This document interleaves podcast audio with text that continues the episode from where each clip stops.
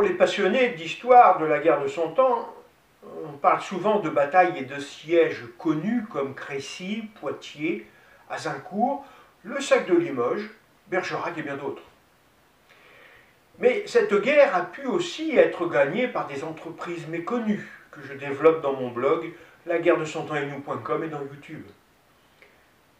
Par contre, il y a eu aussi des défaites moins cinglantes que Poitiers et Crécy, bien sûr. Aujourd'hui, je vous parlerai euh, du siège des îles anglo-normandes en 1372, dont les Français ne s'en sortent pas glorifiés. Dans cette affaire, il existe deux versions apportées par les chroniqueurs de cette époque médiévale. Froissart s'associe à Yvain de Galles au siège de Guernesey, et non à celui de Jersey. Euh, quant à Jean Cabaret d'Orville, lui parle du siège des deux îles par Bertrand du Guesclin. La reconquête perdue, euh, des territoires perdus en 1360 par euh, Jean de Lebon lors du traité fameux traité sinistre et désastreux de Bretigny est en marche grâce à la pugnacité de son fils Charles V. Aidé par son connétable Bertrand du Guesclin, il reprend un à un les comtés, les duchés, les seigneuries et tous les territoires perdus. Les Anglais ne sont pas perdus pour autant.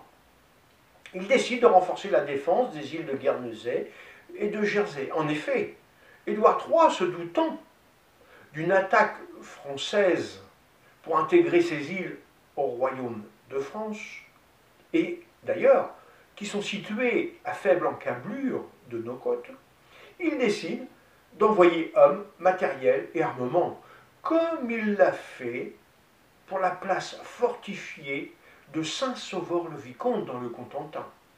Ces deux places sont essentielles pour l'intervention des Anglais en Normandie et en Bretagne. Première version d'après Froissart. En 1372, Charles V confie la mission d'investir l'île de Guernesey à Yvain de Galles.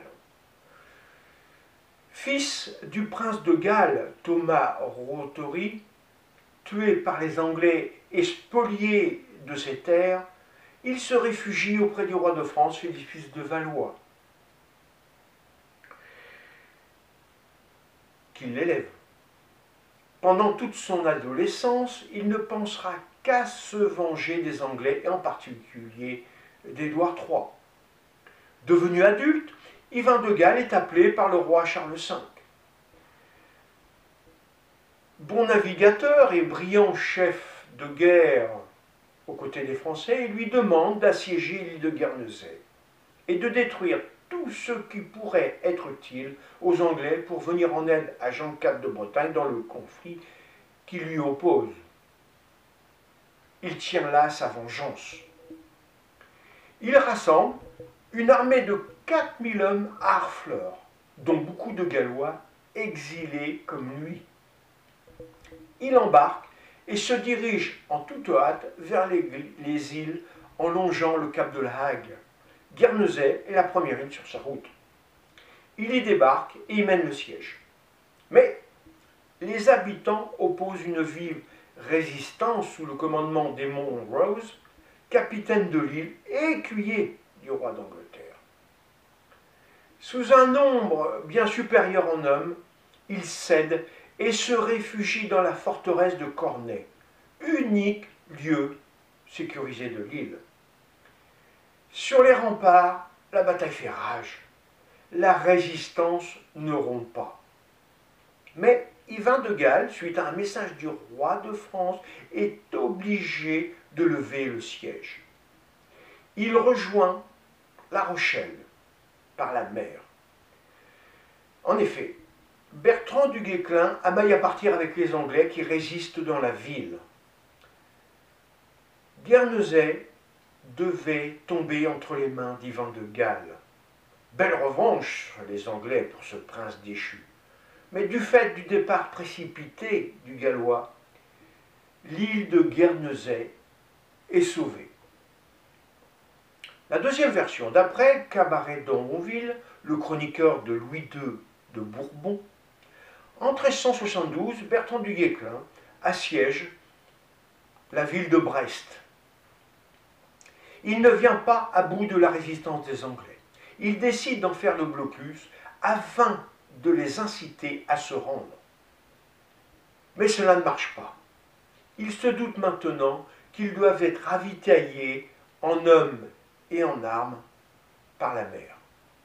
Le plus proche point d'approvisionnement n'est autre que les îles anglo-normandes de Guernsey et de Jersey.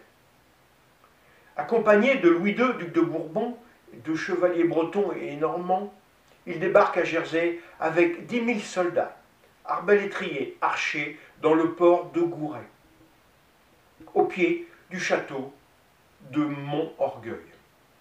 Aussitôt, il donne l'ordre d'attaque.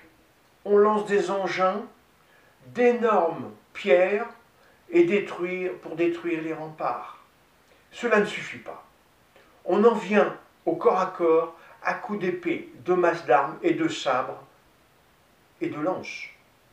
Cela ne suffit toujours pas. On organise des sapes et des murailles du château. La résistance des assiégés ne faiblit pas. Ça ne suffira pas. Il ne reste plus que les négociations. Bertrand du Guesclin décide de cesser le siège jusqu'à la Saint-Michel. Par contre, les si les renforts n'arrivent pas avant cette date, le capitaine de la garnison devra remettre les clés du château à Bertrand du Guesclin et partir sans armes et sans bagages vers une autre destination. Il laisse une forte armée sur place et retourne en Bretagne. Mais il apprend qu'Édouard III envoie des renforts à Jersey. Il rapatrie son armée et quitte définitivement l'île de Jersey pour ne plus y revenir. La place ne fut jamais prise ni rendue. Édouard III fut fier de garder ces deux îles. Mais ce fut aussi le dernier succès militaire des Anglais. En effet, en 1379, le royaume d'Angleterre ne possède plus que Brest, Bordeaux, Bayonne et quelques ports.